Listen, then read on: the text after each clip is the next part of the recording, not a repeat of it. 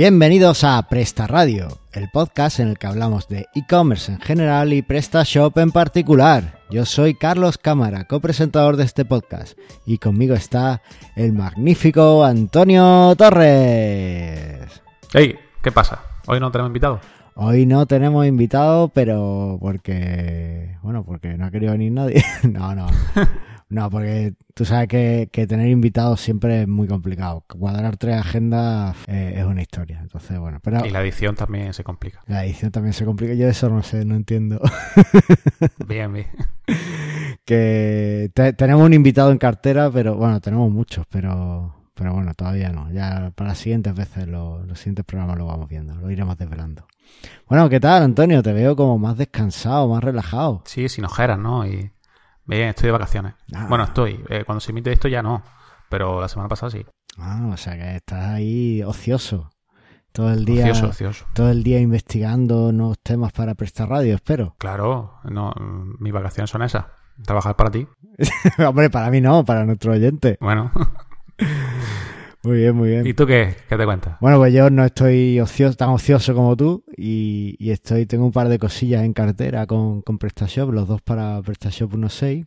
Por un lado, estoy trabajando en, en, mejorar la vista de impresión de la hoja de pedidos. Tú sabes, cuando estás en, el, en la tienda y ves tu listado de pedidos, puedes imprimirlos, ¿no? Puedes imprimir cada uno de los pedidos y es muy útil para, por ejemplo, hacer los paquetes y, y demás. Uh -huh. Pues eso que pasa, que el formato que tiene ahora mismo en PrestaShop 1.6, a lo mejor te salen seis folios para un pedido medio largo, ¿sabes? Y, y cabe realmente en uno, no, no tiene mucho sentido. Entonces, bueno, trabajando en mejorar un poquito eso. Y por otro lado, un tema del que además me gustaría que habláramos algún día en el podcast, estoy eh, ayudando a un cliente a, a ajustar eh, las búsquedas de su tienda para que sean mucho mejores, ¿no? La búsqueda en, en, la tienda, es decir, en el buscador de la tienda, pues cuando alguien busque eh, alguna palabra clave, pues que de los productos que realmente sean significativos para esa palabra. Así que muy interesante todo. Un trabajo de, de conocer realmente cómo, cómo funciona PrestaShop en ambos casos, así que muy chulo. Muy bien, váyate, tío. ¿Y tú qué? ¿Qué ha pasado? ¿Qué, qué pasó en el último programa, tío? Bah, por, por la ley parda. Que vamos, que la liado parda, ¿sabes? Parda. Eso es lo que pasa cuando pones el audio final con el mismo nombre que el audio con el que yo me grabé. Y estuvo un par de horas. pues me avisaste tú, creo, ¿no? Te, avisé yo porque me lo suelo, ligado, me lo suelo descargar eh, el mismo día que lo, que lo publica y habitualmente puedo, puedo escucharlo, empiezo a escucharlo en ese mismo momento. Y claro, lo escuché y dije, eh, aquí no se escucha nada. Entonces... Vale, pues sí, pues bueno, lo cambié por el bueno, pero que eh, ya cuando lo cambié había, no sé si había más de reproducciones o así. Así que los que la hayan escuchado, espero que la hayan vuelto a escuchar bien, porque eso no solo hablaba yo. Le ha pasado a los mejores podcasters también de España, o sea que... Bah, no lo creo, pero bueno. no, la verdad es que no conozco a nadie que le haya pasado, pero bueno, seguro bueno, que hay alguien que... Le preguntaremos a Madrillano si conoce a alguien que le haya, que le haya pasado. Ah, claro, que como te con una camiseta ya era íntimo amigo, ¿no? Muy bien, muy bien. Sí, tío, con el último podcast, me, con el otro podcast, el de Yurla, me tocó una camiseta. Un poco de rebote no, en el segundo plato, pero bueno, bendita sea. Tienes más suerte que la Virgen. Ya te digo. Oye, ¿dónde vas la semana que viene? La semana que viene, no, mañana. Pues mañana, miércoles, estoy en Valencia. Oye, si alguien lo escucha el 28, tienes que decir, ayer estuve en Valencia o cómo? Sí, claro. Entonces, para el que lo escuche antes del 26, mañana estaré. Y para el que lo escuche después, estuve el 26 en Valencia. ¿Qué te parece? Me parece bien. Siempre que el 27 estés aquí para el meetup de WooCommerce. Bueno, intentaré venir. Que tenemos meetup de WooCommerce en Almería el 27 de septiembre. ¿Tú, va, ¿Tú vas a ir? Hombre, por supuesto, habrá que ir a conocer al enemigo. Además, tengo, ah. tengo un montón de argumentos en contra de WooCommerce después del último programa. Pero que va a estar allí con la mano levantada diciendo, pues esto en PrestaShop se hace mejor, pues. ¿O no? Eh, bueno, tengo dos estrategias. Una es esa, pero esa suele ser muy cansina y la gente no te hace caso. Entonces yo lo que hago es que me espero agazapado y cuando terminan la exposición, entonces digo, mira, todo lo que has dicho está mal. Usa PrestaShop, que es mucho más fácil. pues lo, en principio lo va a dar Luis. Sí. Y bueno, pues allí te pelarás con él. ¿Qué te dice? Porque él sí es de WooCommerce, de PrestaShop creo que no han tocado mucho. Es tipo Juanca. Bueno. Aunque Juanca parece que no, Juanca sí, sí, sí, había tocado PrestaShop. Sí, sí lo conoce. Bueno, ¿y cuándo hacemos uno de Presta? Ah, eso, eso lo, lo, publiqué el otro día. El día 11 ya eh, confirmado, el día 11 de octubre a las 7 y media. Mitad de PrestaShop en Almería de cómo realizar test AB en PrestaShop con, con, lo que estuvimos hablando en el podcast, parecido pero práctico, ¿vale? Lo vamos a hacer muy práctico para que la gente que no sepa hacerlo, que, que sepa cómo se hace. Perfecto, pues nada, allí lo, lo vemos. Y eso es lo que tenemos ahí en la agenda. ¿Te parece que veamos qué ha pasado en el mundo del e-commerce en estos días? Venga.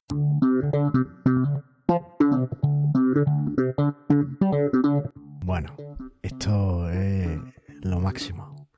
Por fin, novedades de shopping en Instagram. ¿Pero qué? Ahora Instagram. Ya estamos con las redes sociales. Es que Instagram es un escaparate brutal para tus productos y encima si permites que la gente pueda comprar a través de Instagram, pues es una plataforma perfecta, es la combinación perfecta. Eso es lo que le gusta a todo SEO y todo marketiano, ¿no? Es vender a través de Facebook, de Instagram, de Twitter. De... Efectivamente. Entonces, bueno, pues parece que, en junio empezaron a probar el tema del shopping, de integrar el e-commerce en, las stories de Instagram. Las stories sabes lo que son, ¿no? Pues tengo Instagram, pero no he hecho ni, no, no sé lo que es. explícame qué es una story. Una story es un vídeo cortito de un minuto o así que grabas para que tus oyentes lo no, tus seguidores lo puedan ver.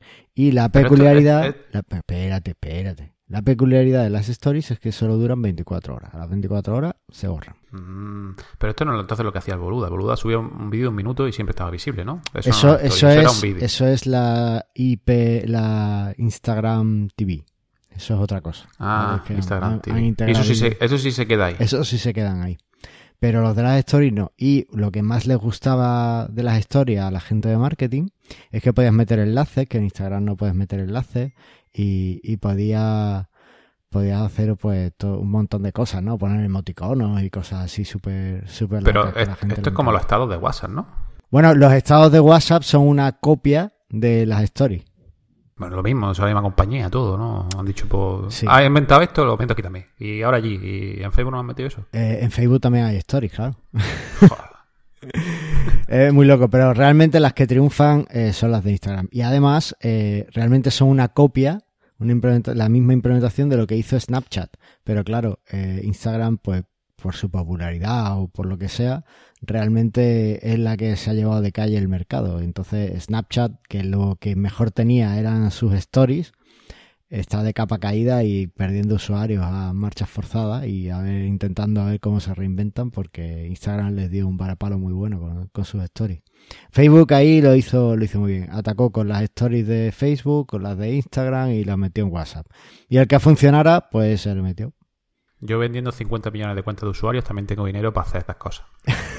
Pero bueno, ¿esto qué es? O sea, que puedes meter un enlace a tu producto en la story. Claro, de la Esto es lo que han metido ahora a partir de junio, ¿no? Claro. Porque yo sé que hace tiempo ya que en el foro eh, me preguntaron y si, si, sabía que se podía vender a través de Instagram, pero no sabía en qué parte. Y ahora que lo han metido en la story, ¿no? Para poder vender. Eso. Entonces, bueno, pues puede, además si, por ejemplo, hace una foto, eh, Hawkers, por ejemplo, la marca de gafas española, lo hacía muy bien. Eh, tú vas a su Instagram y entonces tú pinchas en alguna de las gafas y te cuenta el modelo, tal, donde lo puedes comprar, te pone un enlace un poco a, a la, al producto, ¿no? Y te, te pone más detalles del producto y demás. Entonces está, está muy bien. O, si ves, pues normalmente, claro, Hawker no pone una foto de unas gafas, pone una foto de alguien usando las gafas. Entonces cuenta un poco eh, las gafas que está usando, el modelo que es y un enlace exacto al producto. Entonces está, está muy bien pensado. Vamos, que Instagram es un escaparate gigante en el que puede venderte y está bien. Y si no sé cómo se hace esto, ¿qué?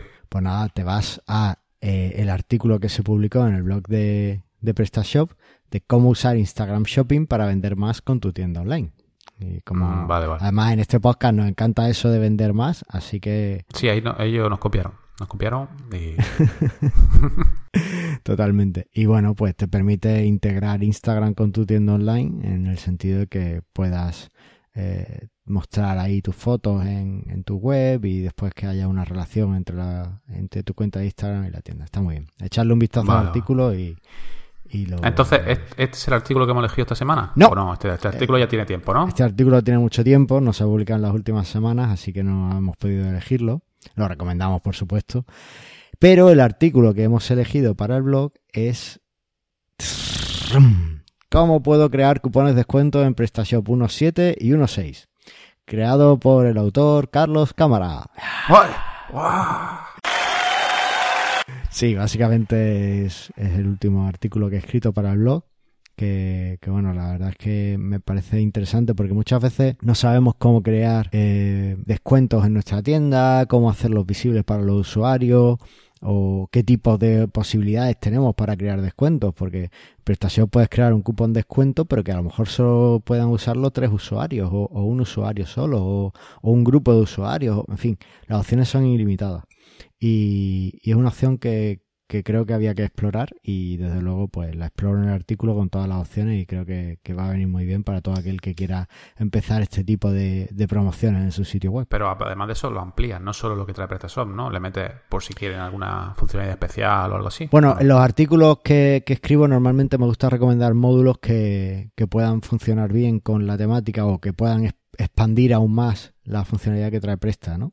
Entonces, bueno, pues en este eh, meto, eh, menciono el, módulo que, que, he desarrollado, el Easy, creo que Easy Show Coupons, es, que permite mostrar, porque los cupones en principio no están visibles en los productos, entonces tus clientes no tienen por qué saber que hay un regalo o que hay un cupón. Y con, con este módulo, pues te permite mostrar un mensajito diciendo, este producto tiene un cupón. Y está muy chulo. Además, tengo en, a punto de sacar varias funcionalidades extras para que mejoran, bajo mi punto de vista, un poquito la gestión de los cupones en, en PrestaShop y estarán en el módulo. Entonces, bueno, por eso lo menciono. Y menciono alguno otro más para, para mostrar. Ya, pero los otros no tienen valor. bueno, los otros también tienen valor, por eso los menciono. Bueno, pero es broma, sí, están bien. Pero si queréis un módulo potente, dejaremos la nota del programa el que eso. el que ha desarrollado. Oye está bien el mundo e-commerce no ha habido muchas noticias pero bueno lo de Instagram es desde luego un, notición porque empezar a usarlo esto a la gente de marketing le encanta además les encanta Instagram así que perfecto. Que ahora esto, esto es un rollo porque ahora me he hecho un Facebook ahora me tengo que hacer un Instagram. Sí. Y ahora tengo que empezar a saber cómo se utiliza. Esto es Totalmente. Esto es peor que, que la versión de PHP, tío. Están actualizándose todos los días. Increíble. Totalmente. Pero lo mejor de esto es que, bueno, ya que vamos a poder vender más con Instagram, tendremos que ver un poco eh, qué formas de pago usar. Así que, ¿qué te parece si hablamos de eso hoy? Ah, venga. Vamos, no lo que pone en el título, pero... pero... un, día, un día vamos a hacer... Eh eh, ¿Cómo me forré con PrestaShop? Y vamos a hablar de, no sé, de otra cosa que no tenga nada que ver. A ver. Venga, pues nada, pasamos al tema del día.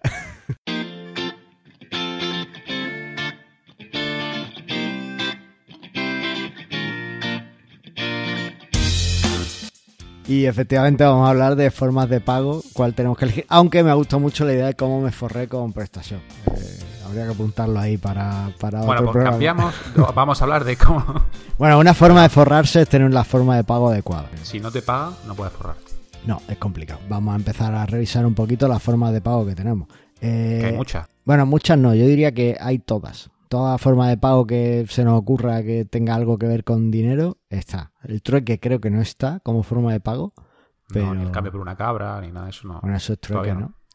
Sí, sí, cierto. pues mira, idea de negocio, eh, módulo de pago que, sea por trueque. Va, a ver si. Otra cosa es que lo quieran utilizar. bueno, ahí está, el que quiera, que lo necesite. No, no te creas, te sorprenderías porque hay muchos proyectos de esto. Bueno, recuerdo que en 2011 o así se pusieron muy de moda en los proyectos de, de economía colaborativa llamaban y es que tú, tú simplemente pues cambiabas tiempo con gente. Bueno, eh, ¿has vendido alguna vez algo en Wallapop? No. Pues eso es el trueque. O sea, pones algo a la venta y te empiezan a escribir, te lo cambio por... No, no, yo quiero dinero. No, te lo cambio por... No, que... Eh, eh, o sea, la gente no te quiere pagar, te quiere cambiar por algo que tiene. decir, pero vamos, siempre... O sea, que eso es el puro trueque. Idea de negocio ahí, ahí queda, ahí queda. Ah, si alguien, algún desarrollador la escucha, pues que, que la implemente si está interesado, claro. Y si gana dinero que nos pague algo. Derechos, derechos de, de, royalties de idea o algo de eso. Bueno, no nos desfiemos. Eh, ¿Qué formas de pago tenemos en PrestaShop así por defecto? Las que vienen instaladas tal cual. Pues la primera, la, que es más curiosa, que siempre lo primero que hago es desinstalarla, es el cheque, pago por cheque. ¿Cómo lo ves? Pues veo que no vives en Estados Unidos. Correcto, vivo en España. Y aquí lo del cheque, eh, ¿tú te acuerdas de cuando se pagaban la gasolinera con cheques de mil pesetas y cosas así? Yo mm. me acuerdo de mi padre a pagar con eso. O sea, eso eran cheques, ¿no? De gasolina o algo así. Ya eso se acabó hace ya muchos años. Ya, pero aquí es que el cheque no es una forma de pago muy, muy utilizada, pero por ejemplo en Estados Unidos eh, sí es muy habitual que, que tú cuando contrates algo te, te, paguen con un cheque si estás dentro de Estados Unidos, ¿vale? Eh, las empresas les, les gusta y además te lo mandan por correo, ¿sabes? Que es una cosa muy loca. Yo tengo algún, alguna agencia con la que trabajo allí, recibe los pagos por cheque, muchos de los pagos. Ah, pensaba que decía que te lo enviaba a ti a España por cheque. No, no, eso, eso es que tiene unos costes muy altos de comisión, entonces usamos otras formas más, más óptimas, pero, pero el cheque es algo que, que usan bastante en Estados Unidos y, y es muy habitual que, que bueno, pues eh, tú vas a hacer un pago y lo hagas con un cheque. Aquí quizá por el tema cultural o por el miedo a que el cheque no tenga fondo, aunque es un delito tener un cheque sin fondo, eh, pues no, no se acepta tanto el pago por cheque, ¿no? Entonces, bueno, pues yo al respecto de, desinstalarlo, pues la verdad es que sí. Si, si no lo vas a usar en una tienda, que yo creo que... A ver, ¿cuándo es necesario utilizarlo? Pues cuando... A ver, es necesario utilizarlo. Esta, esta respuesta yo creo que vale para todas las formas de pago. Es necesario cuando tengas clientes que te vayan a pagar así. Vamos, cuando vendas en Estados Unidos. Por ejemplo. Poco más. O sea, hay más países que trabajan en el cheque. ¿Tú crees que en India trabajan con cheques? Pues la verdad es que no, no tengo datos, pero sí. No bueno, si hay algún indio escuchándonos, que nos digan si utilizan cheque o no allí. No lo sé. Yo creo que eso, la verdad que yo creo que eso está anticuado.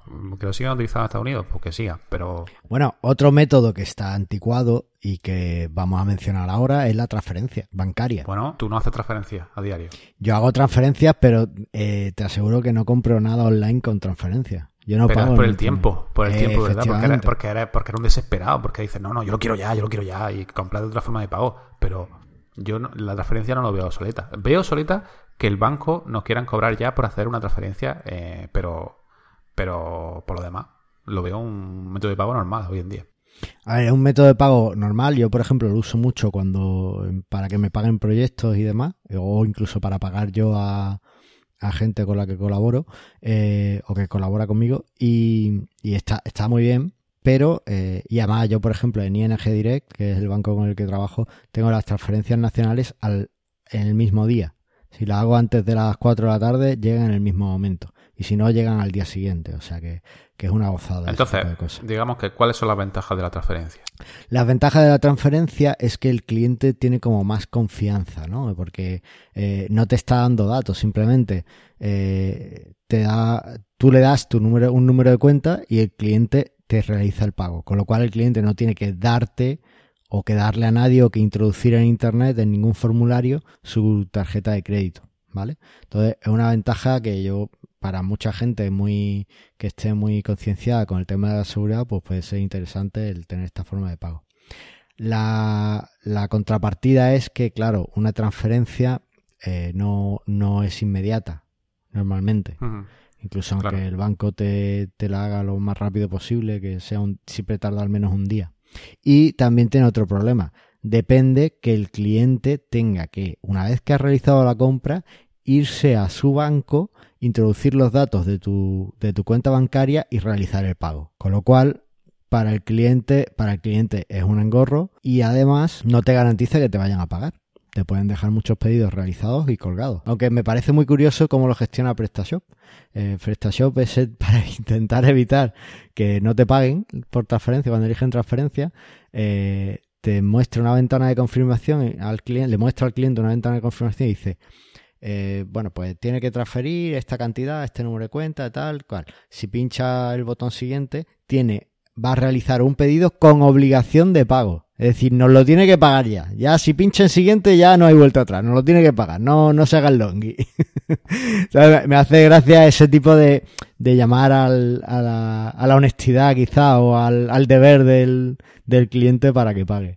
Bueno, pero eso el copy siempre lo puedes cambiar. Puedes ponerlo algo menos agresivo, ¿no? Que no sea. No, a mí me parece bien que, sea así de agresivo, porque es que si no, si le dice al cliente, haga su pedido. A ver, si, si al final lo quieren comprar, te lo van a pagar. Y ya no, no es excusa, porque hoy en día puedes hacer una transferencia online en el momento. O sea, conforme estás comprando, te da el número de cuenta, pues te va a tu banco online y haces la transferencia y punto. Ya, pero por ejemplo, en mi caso, ¿vale? Yo cuando me llega una de las cosas que, pago mucho por transferencia son las competiciones estas de triatlones y, carreras que hago, porque... Sí, la camiseta que lleva hoy. Por ejemplo, algunas pues no tienen no tienen para, para pago con tarjeta y entonces hay que usar transferencia. Entonces yo me llega, realizo la, la compra del dorsal y, y, ahora me tengo que, tengo que ir a mi banco a hacer la, la transferencia pero como es algo que hasta el día de la carrera realmente no, o hasta que cierran inscripciones no tengo por qué hacer, pues muchas veces lo dejo pasar. Y me ha pasado en algunas que, me he quedado fuera por no pagarla. pues se me olvida y, y, pienso que estoy inscrito, pero no estoy inscrito porque no he pagado y al final pues... Y, y alguna otra que, que, ha sido in extremis a las 11 de la noche acordarme que tengo que hacer la transferencia y, hacer el pago y enviar el recuerdo por email. O sea, una cosa muy loca. Así que sí es verdad que, bueno, si lo quieres, pues es normal que el cliente te lo pague, pero si tienes un cliente con la cabeza como yo, que está a mil cosas, al final se le puede pasar muy fácilmente realizarte el pago. O, por ejemplo, te, te la compra hoy y se espera cinco días a pagarte. Pues no es lo ideal, ¿no? Porque en cinco días a lo mejor te han entrado 300 pedidos y, y, ya tienes que buscar el pedido del cliente exactamente, porque eso es otra. Cuando te realiza la transferencia al cliente no hay ninguna notificación a PrestaShop de que se ha realizado. Claro. Entonces tú tienes que buscar el pedido, casar, comprobar que efectivamente la transferencia es lo que el cliente te indica, eh, lo que el pedido indica, o sea, que el cliente te ha pagado lo que indica, y entonces marcar el pedido como pagado y después en proceso, en fin, lo que, lo que marques en tu tienda. Un día tenemos que hablar de los estados de los pedidos en PrestaShop. Eh, solo puntualizar una, una ventaja que le veo a la transferencia que no tiene comisiones para el vendedor. Eso sí.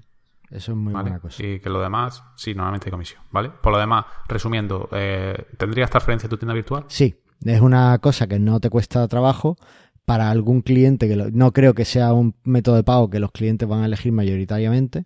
Y por lo tanto aunque tiene verdad que tiene un, sobrecoste de gestión pero porque tienes que, estar pendiente de que te hagan la transferencia y demás y todo ese tipo de cosas creo que merece la pena ofrecer esa opción para que el cliente más desconfiado o que no tenga tarjeta de crédito que puede pasar. Vale eh, siguiente forma de pago contra reembolso ¿Cuántas veces en tu vida utilizar el contrarreembolso?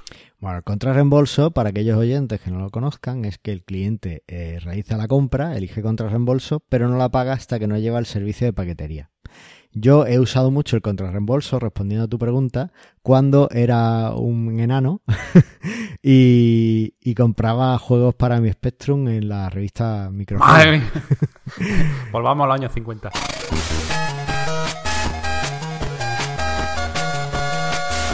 O yo estaba suscrito también cuando ya era un poco más adolescente. ¿Cómo que en los años 50? Eh? en los 80, perdona. Venga, venga, sí. Eh, estaba suscrito a la revista Discoplay ya en los 90 y, y, por ejemplo, muchos de los, casi todo lo pagaba contra reembolso porque no tenía tarjeta de crédito. Entonces era, era lo que más usaba. El correo... por eso estamos hablando de los... Pues, hoy en día, hace de 10 años atrás, ¿cuántas veces utilizas contra reembolso? Ninguna. ¿Qué ventaja tiene el contrarreembolso? A ver, la ventaja es para aquel cliente que, que desconfíe de, tu tienda o que no tenga tarjeta de crédito, ¿vale?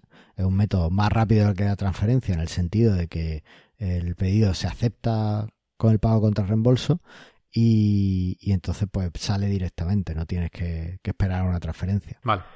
Desventaja. La desventaja es que cuesta más y es un sobrecoste que siempre se le traslada al cliente porque es un sobrecoste más alto. A lo mejor pues son dos o tres euros extra dependiendo del proveedor. Y también, bueno, que tu servicio de mensajería te tiene que, dar la opción de que, de que tener control en reembolso. No conozco ningún servicio de mensajería que no lo dé, pero bueno, eh, puede pasar, ¿no? Que, que, en algún momento, pues yo qué sé, el servicio de, paquetería con el que trabajes, pues diga que, que, no, que no trabaja contra reembolso porque ya lo compensa y no, no sé cómo va el tema de las devoluciones en contra reembolso, en el sentido de que si el cliente también tiene la incertidumbre de que el producto vaya a ser pagado.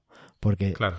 el contrarreembolso llega el producto al cliente, pero si el cliente decide no pagarlo, pues te queda, te queda sin haber vendido el producto. Eh, el producto se te devuelve y ya está. Ya, pero y tienes que pagar los costes de ida y de vuelta. Ah, claro, y tienes que pagar ahí, claro, si no lo ha pagado el cliente, tienes que pagar tú los costes de ida y de vuelta. Claro, esa es la, desventaja de que si no lo coge, mm. es que tampoco le veo yo mucha ventaja, porque a ti tampoco te deja el transportista abrir el paquete hasta que no pagas, ¿no? Por lo menos es lo que yo tengo entendido, es que tampoco paga mucho contra. Entonces, mm, decir, vale, yo estoy viendo un paquete, una caja o una bolsa, que hay algo, no sé lo que es, a lo mejor no es lo que he comprado, pero ya le tengo que pagar. O sea, tampoco está 100% seguro. Está 100% seguro de que te llega un paquete. ¿Qué es lo que hay dentro? No se sabe. pues es como jugar a si lleva dentro lo que tenemos. ¿no? A ver, tiene sentido si tienes una, una clientela o tu posible clientela pues es desconfiada, ¿no? Por a lo mejor gente más mayor que no, no suele comprar en internet o, cuando tienes una clientela que, que no, no tiene tarjeta de crédito. Pues en esos casos sí parece que tiene mucho sentido. Porque al final si el producto sale bien, o sea, si el cliente lo compra, está genial porque tú lo vendes, no, no te cobra, no, no, no repercute en ti el, el, extra que te ha comprado la mesa, que te ha cobrado la mensajería y está todo genial.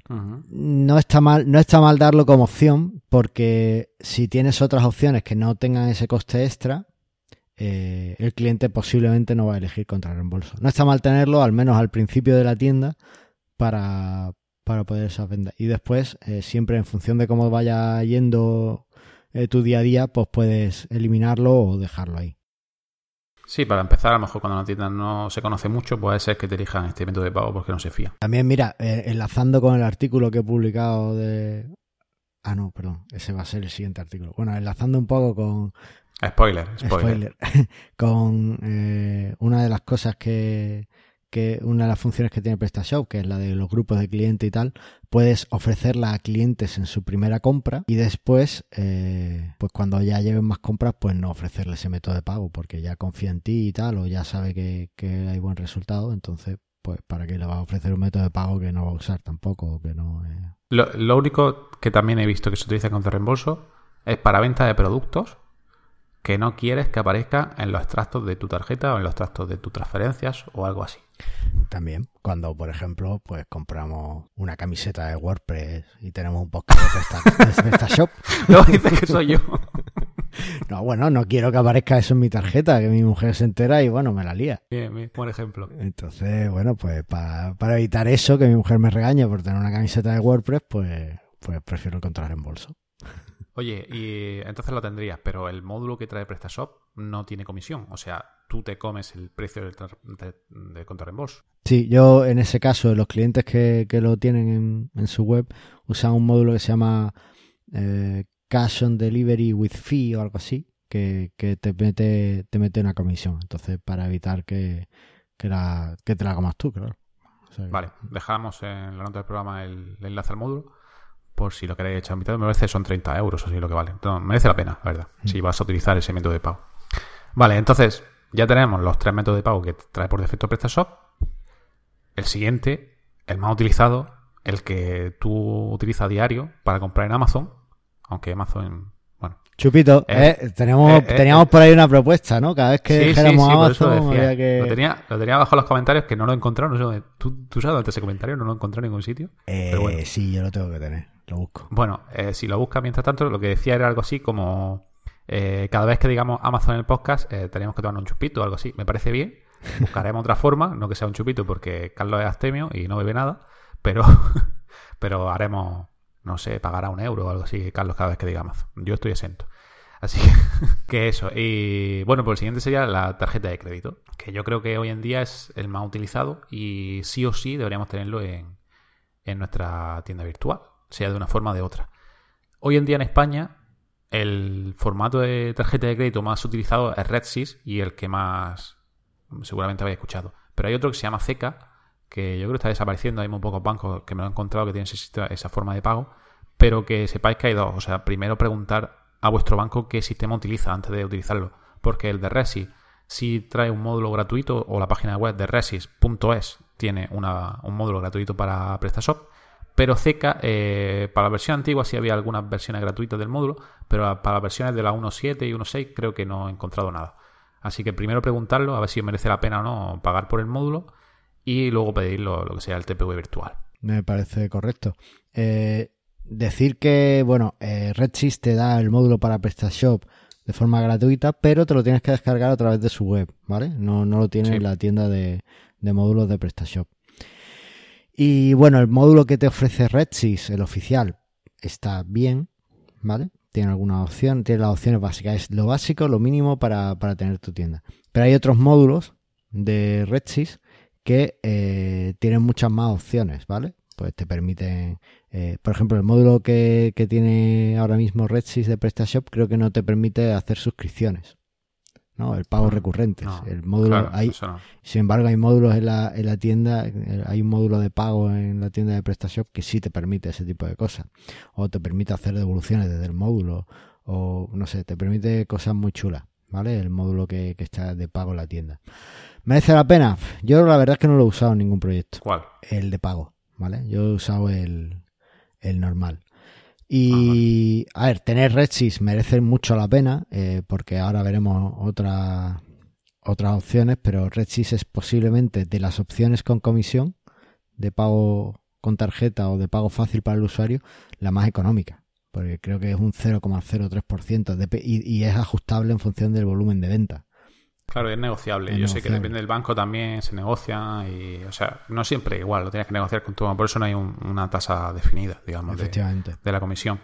Pero sí, pero lo único pega que le veo a Resys es que no es compatible con el certificado Let's Script.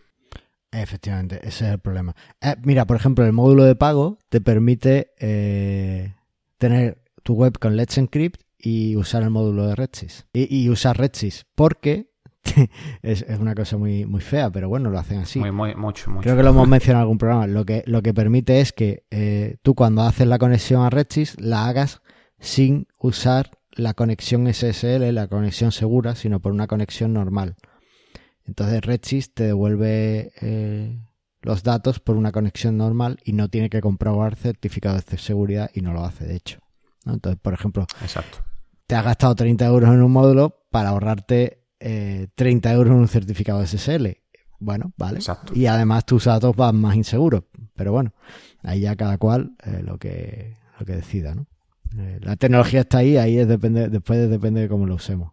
Claro, pero que sepáis eso. O sea, si utilizáis eso, quiere decir que va a trabajar sin SSL, por lo tanto vuestros datos, bueno, los del cliente van sin cifrar y si van sin cifrar, pues puede haber algún problema.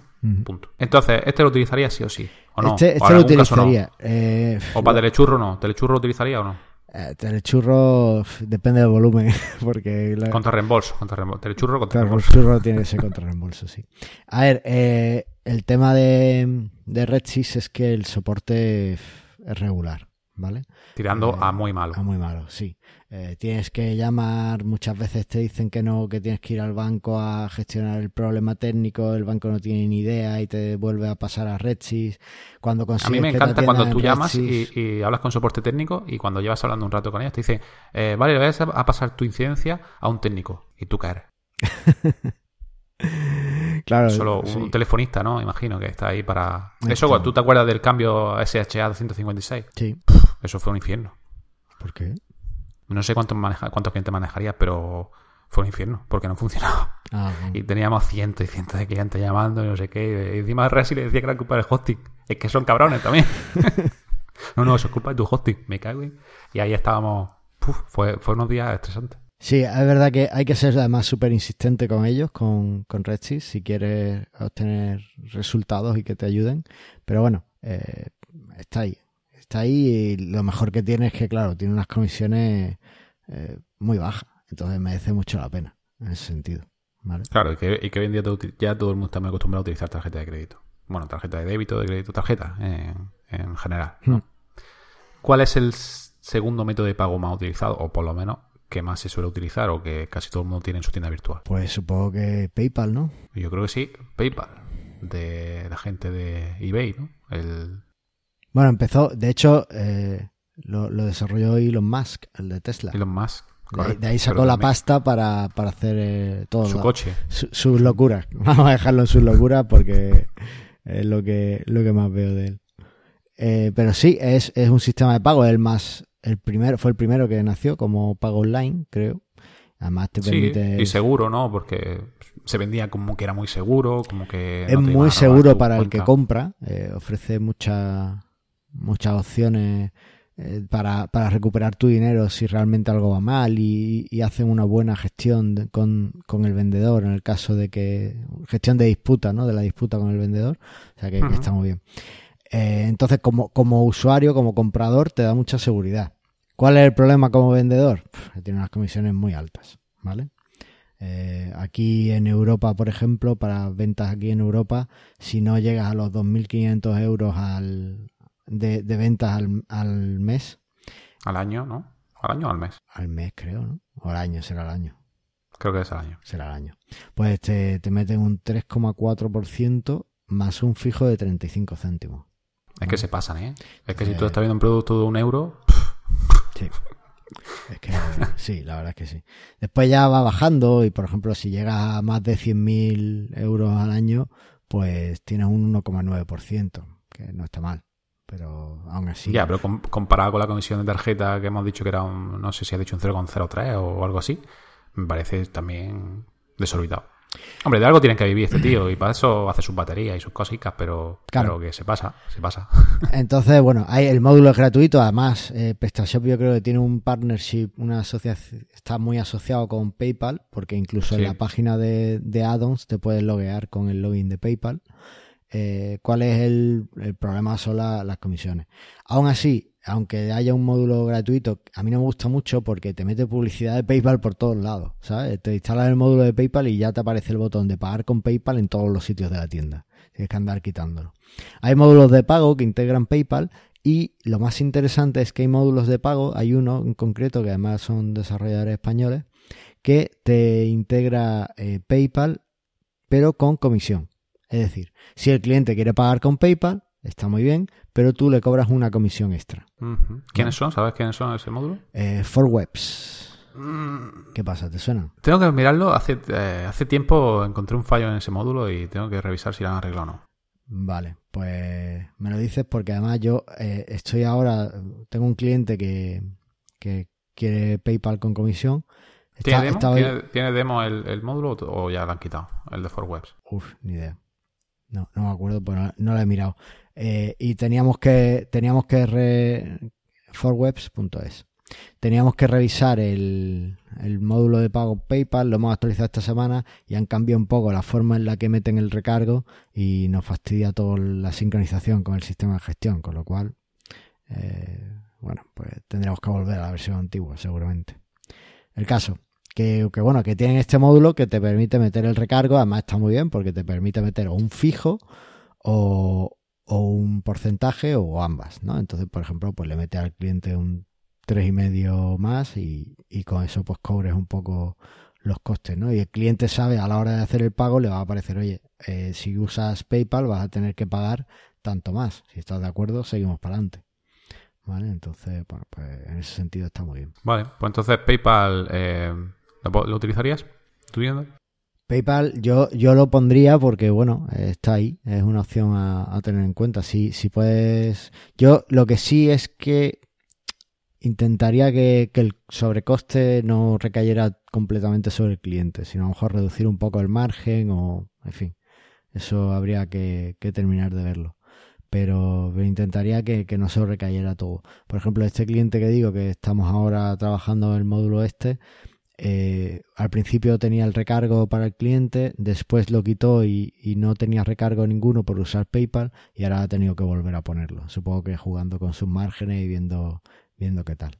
Entonces, bueno, pues sí lo pondría.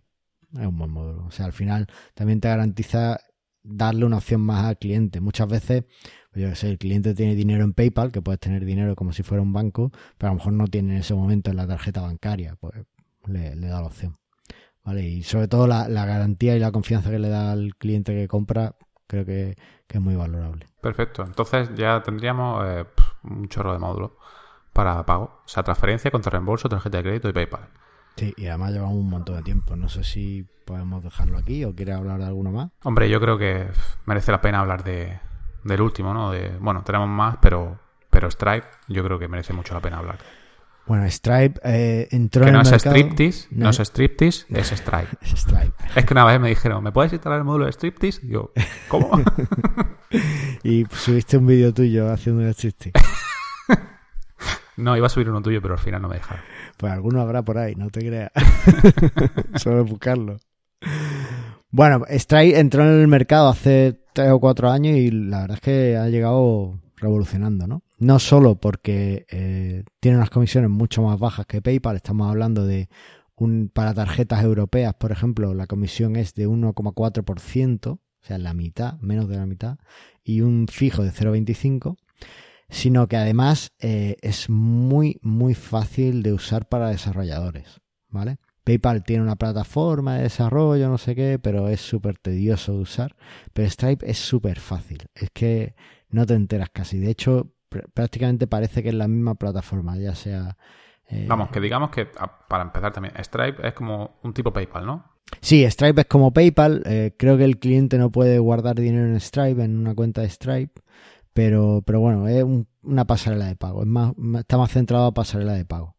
¿vale? Vamos, para, para pagar con tarjeta al fin y al cabo, ¿no? Sí, mucha gente incluso en su web usan la pasarela de Stripe y, dicen pago con tarjeta. Y, además, como eh, te permite que el cliente introduzca la tarjeta de crédito directamente en tu web, no, no tienes ni que, ni que redirigir al cliente a Stripe. En ese sentido está muy bien.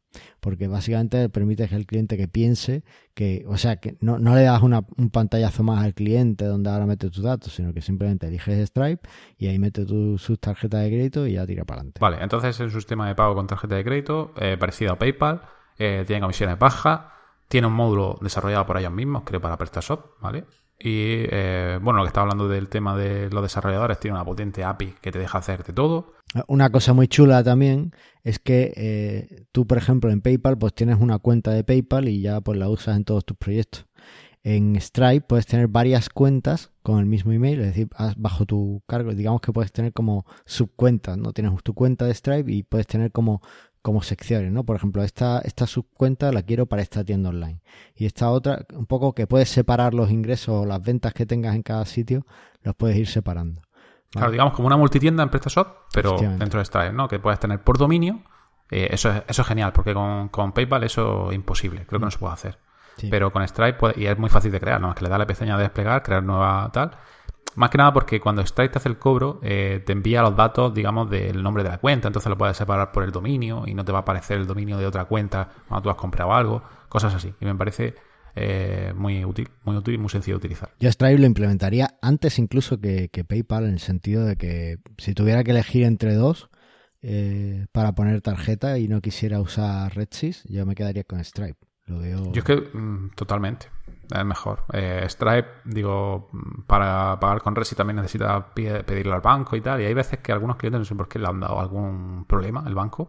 Olvídate, pon Stripe, que la comisión tampoco es tan alta, y lo tienes, lo tienes solucionado. Y el también es que, bueno, la tarjeta la pone en tu web, o sea, tienes que poner en tu web, no se va a su cuenta, pero es totalmente seguro porque Stripe te obliga o te exige a tener SSL para poder utilizar Stripe, si no, no te deja. Entonces, también te garantiza la seguridad. Y la, también tiene posibilidad de disputa, como tiene PayPal, que eso creo yo que no lo sabe casi nadie, pero puede hacer una disputa también en Stripe, al igual que PayPal, para por si tienes algún problema. Y tiene un sistema de seguridad eh, para temas de phishing y cosas así. Vamos, que está muy, muy completo. Sí, me hace mucha la pena. Por encima, eh, Google Pay está, no lo sé, hay gente que lo está queriendo utilizar. Yo no lo he probado, yo no lo he utilizado. No sé ni si hay módulo. Mm, no sé qué futuro tendrá Google Pay. Antes era lo del wallet, ¿no? Que tenías como un monedero y tal, pero creo que lo han integrado también, no sé. Eh, en fin, que yo de momento no utilizaría Google Pay. ¿Tú? Pues yo la verdad es que no, porque además tampoco me gusta concentrar este tipo de temas en, un mismo proveedor y Google tiene muchas cosas. Entonces, bueno, vamos a dejarlo, vamos a quedarnos con Stripe y PayPal, que sabemos por dónde van y ya, ya usaremos Google Pay quizá, eh, bueno, pues podría ser interesante para eh, aquel cliente, cuando tienes un cliente que está muy dentro del universo de Android, de Google y tal, y bueno, pues a lo mejor sí te, parece, te puede ser interesante, pero lo veo muy nicho como para que realmente de forma global te... Bueno, ¿y Amazon? Amazon... chupito. Chupito. Mira, ya encontré el comentario, por cierto, dice... Por cierto, propongo que cada vez que digáis Amazon hagáis publi de otra pequeña tienda hecha con PrestaShop como castigo. Ah, ver, no era chupito, era otra cosa. O que la llaméis el Voldemort del pequeño comercio. bueno, pues algo haremos para. Bueno, pues el, eh, el, que no puede ser nombrado en el pequeño para el pequeño comercio Pay. Eh, no, no lo usaría en principio, no usaría Amazon Pay. Y la comisión es fatal, o sea, igual que PayPal. Es que ellos se han copiado. Sí. 3,4 y más 0,35. Sí hay módulo, pero ¿merece la pena? Yo creo que no. No. Yo no creo que no. tampoco, tampoco tiene mucho más para allá. Yo prefiero Stripe mucho más que eso. Vale, y por último y súper rápido, eh, pago financiado. Mm, ¿Ha utilizado alguna vez? no, lo, he visto en algunas tiendas que te permiten pues financiar, ¿no? Te, dan una cuenta, sobre todo en tiendas que... A mí me parece muy interesante para tiendas que tienen un, volumen alto o que el, producto es muy caro. el producto va a ser caro, por ejemplo, tiendas de instrumentos musicales y demás que... sí, electrodomésticos. Porque además las tarjetas de crédito suelen tener un límite eh, configurado. A no ser que tenga una Black a no ser que tengas una Black de un límite diario y un límite de compra, entonces, o incluso eh, le puedes, eh, algunas tienen límites para compras en internet y demás, entonces, bueno, pues poder financiar los pagos es una buena idea. Y, y en este caso, pues he visto, he visto algunos que, algunas tiendas que lo tienen. sí, yo creo que el más utilizado el paga más tarde, ese que salió no hace mucho, creo hace dos o tres años. Un nombre muy descriptivo. y sí, la verdad es que sí. Es que eh, son españoles los desarrolladores, creo. Bueno, los que tienen ese método de pago. me sorprendería más si me dijeras que son suecos con ese nombre, pero... Oye, puede ser traducido. A ver, eh, que tú, tú hablas bien en inglés, pero los demás no. Tenemos que estar traduciendo con Google Translate y tal. Bueno, paga más tarde y Cofidis eh, Cofidis lo puse hacía mucho, muchos años, creo que hace cinco años así, pero el que se utiliza ahora paga más tarde y la verdad que está muy bien porque te lo le mete una script y te calcula en tiempo real cuánto la cuota, cuánto te sale y tal. Está, está chulo, está bien. Está bien, pero para producto de eso, para un, electro, un frigorífico te cuesta mil euros. Está bien, pero para una goma de borrar, pues yo no financiaría. No sé tú, pero yo. Claro, eh, a ver, hay que tener en cuenta que estos servicios siempre tienen un sobrecoste para el cliente, ¿vale? Entonces la financiación siempre le va, le va a costar más. Y, este tipo de empresas, pues sí, te permiten financiar, pero eh, el tema es que el cliente tiene que tiene que aceptar la comisión de estas empresas, ¿no? Entonces, bueno, pues ahí está un poco la, el problema. Bueno, pues yo creo que ya hemos hecho bastantes métodos de pago. Pues más, creo que no hay. No. bueno, el del trueque que ya mencionamos al principio, pero... Bueno, hay uno, hay uno que es pagar en tienda. No lo he metido, pagar en tienda. Ah, Que es tan sencillo como decir, pago en tienda. Y tú vas y le das los billetes en la mano y ya está. Claro, pues mira, ese, ese está muy bien. Ese está muy bien. Pues perfecto. Eh, Listo, pues entonces lo dejamos aquí, ¿no? ¿Qué te parece? Sí, sí, claro. Perfecto. Si tenéis alguna duda, queréis que ampliemos alguno, pues nos decís en los comentarios y podemos ampliar un poco, un poco más o hacer algún vídeo de esos que Carlos le gusta hacer de vez en cuando. Vale, pues venga, pasamos al feedback.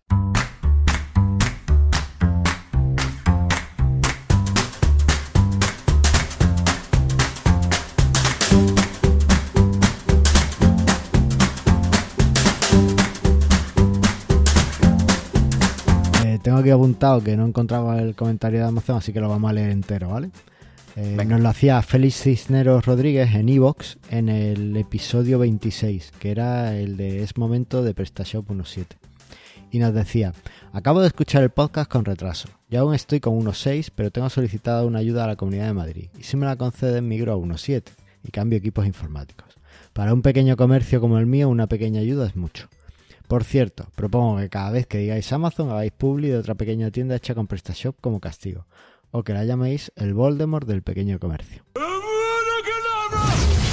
Pues oye, volviendo a esta, a mí la verdad es que lo de hacer publi de pequeñas tiendas PrestaShop a mí me mola, me mola mucho. Así que lo, que le vamos a pedir a nuestros oyentes es que eh, nos manden sus tiendas online, ¿vale? El nombre, la URL y una pequeña descripción de, de lo, de lo que venden, ¿vale? O sea, un pequeño, pues, soy una tienda de electrónica, soy una tienda de tal.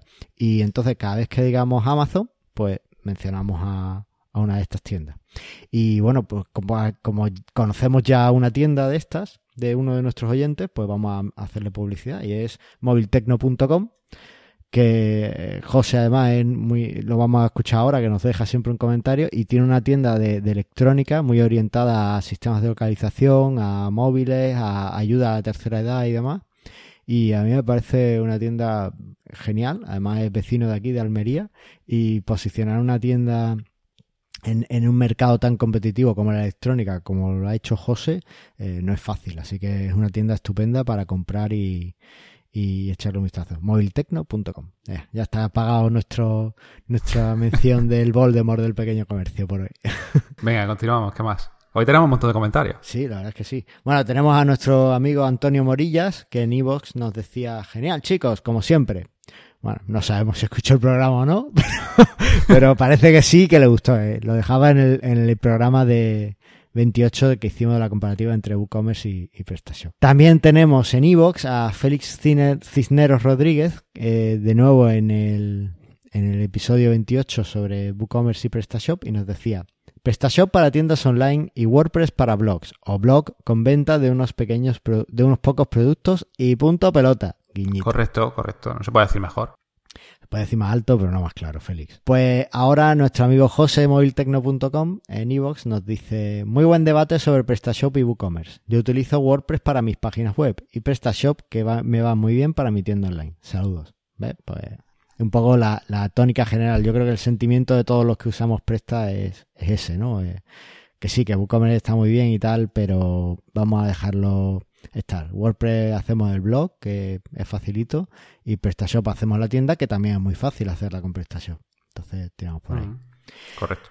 Bueno, pues Aníbal en la web, en el episodio de WooCommerce y PrestaShop, pues nos decía, por lo que comentan de WooCommerce, me resulta alarmante que el número de facturas se encuentre directamente relacionado con el ID del post. Si algún día se hace una migración de base de datos y cambian los IDs de los posts, ¿cambian los números de factura?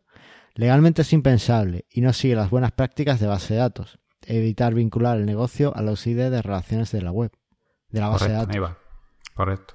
Eh, eso no, no sé si es así. Si, si cambias los IDs de los posts, ¿cambian también los números de factura? Claro, claro. O sea, no, se genera el número... de ese post no, no se genera. Por eso, lo de que hay debajo de Juanca la respuesta a Aníbal. Vale, vale. Pues, pues vamos a leer la respuesta. Es que yo recuerdo que tenía tengo algo que decir al respecto. Bueno, Juanca nos decía entonces, le respondía Aníbal. Muy buenas, Aníbal. Sí, estoy de acuerdo contigo en no está bien implementado eso. Pero como comento en el programa, está 100% pensado para el mercado americano, que no tiene una ley tan estricta en cuanto a tema fiscal y de facturas correlativas. No obstante, para subsanar esto, hay plugin en el repo oficial que solventan el problema de facturas para la ley española. Y como bien apuntas, hacen buen uso de la base de datos respecto de esta. Espero que te haya gustado el resto del programa. Un abrazote. Bueno, yo creo que aquí Juanca eh, se queda solo en lo de los números correlativos, que puede o no ser importante, pero lo que comenta Aníbal de que cambies la ID del producto y que te cambie el número de factura es grave. Es grave. O sea, la ID del pedido y que te cambie el número de factura realmente es grave. El número. Una, una de las cosas que, me gusta más de PrestaShop es que lo almacena todo en base de datos. Es decir, cosas que, que tú dices, bueno, pero si esto, si coges de aquí y los relacionas, pues a lo mejor te sale. Eh, por ejemplo, el pedido se guarda exactamente el valor del pedido generado, aunque lo podría sacar sumando los valores de los productos, pero como el valor del precio del producto puede cambiar, te guarda el precio no solo del pedido, sino además que tenía el producto en el momento en el que hiciste el pedido. Claro.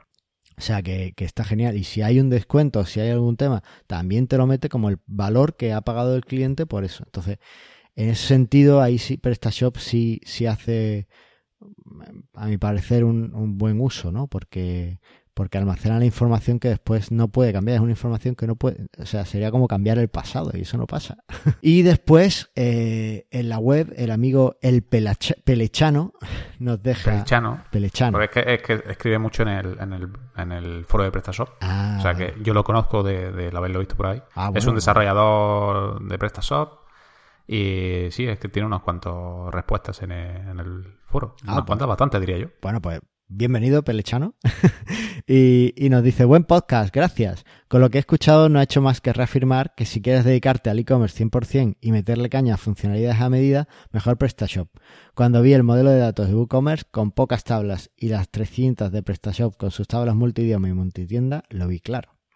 Así que bueno, pues ahí, ahí queda. ¿Qué te parece? Yo estoy completamente de acuerdo con el pelechano. A ver, es que una cosa es para jugar, para jugar, pues nos da igual que el teléfono sea de plástico, pero cuando estás en serio quieres un teléfono que, sea de metal y que te dure, que te aguante y que, que pueda tirar. Así que bueno, pues... Correctísimo. Oye, ¿y los premios esos qué? ¿Cómo van? Bueno, eh, tengo que decir que estamos en los premios Evox, en las votaciones que están abiertas y se cierran el 25 de septiembre. Déjame que mire el calendario a ver si da tiempo a votarnos. El mismo día, el mismo día que se emite este programa se cerrarán las votaciones. Si no nos habéis votado, pues bueno, pues dejaremos el enlace en la web por si acaso y nos votáis rápidamente y si os da tiempo y si no pues pues nada pues nada estamos. Pero bueno estamos ahí en la, en la categoría de empresa. Eh, estamos con gente muy grande del podcast en España, con Perspectiva, con Jan Boluda, eh, Cleo en fin, con podcasts que, que, yo tengo en mi reproductor y que no, no me pierdo ni uno. Entonces veo muy complicado que, que, ganemos el premio, pero desde luego estar ahí entre, entre esos podcasts es desde luego un lujazo. Y si nos votáis y podemos conseguir una posición medio apañada, eh, sería ya impensable. Así que no os vamos a pedir muchas cosas este programa, solo vamos a pedir que nos votéis y si no nos podéis votar, pues dejadnos un comentario en la web, decirnos al menos que os ha gustado el programa, en la web, en iVoox, donde, donde queráis. Y desde luego si tenéis una tienda online, enviándola. Y cada vez que digamos, mencionemos al Voldemort del pequeño comercio, pues eh, tendremos ahí, iremos sacando de la lista y iremos mencionando vuestra web y muchas otras que nos lleguen, ¿vale? ¿Tenéis otro reto? Para la sí, sí, no, no decir los retos, o sea que perfecto. pues nada, Antonio, ¿algo más que se me olvida? Que va, ya llevo una hora. A ver cómo cuadro esto. Pues pones voz de pitufo y ya está. Ajá, como de tu último, me gustó mucho. Me gustó mi último episodio, en el que hablo con Moncho de Sideground. sí, me gustó bastante. Oye, hablaste de, de Presta Radio, pero no pusiste el enlace. Sí, lo tengo que poner, lo tengo que poner. Muy mal. Está ahí, está ahí. Es que se me pasó. en fin, ha sido un fin de semana complicado. Pues nada, eh, un placer como siempre y nos vemos en el próximo programa. Porque recuerda, lo único que queremos es... Que vendas más.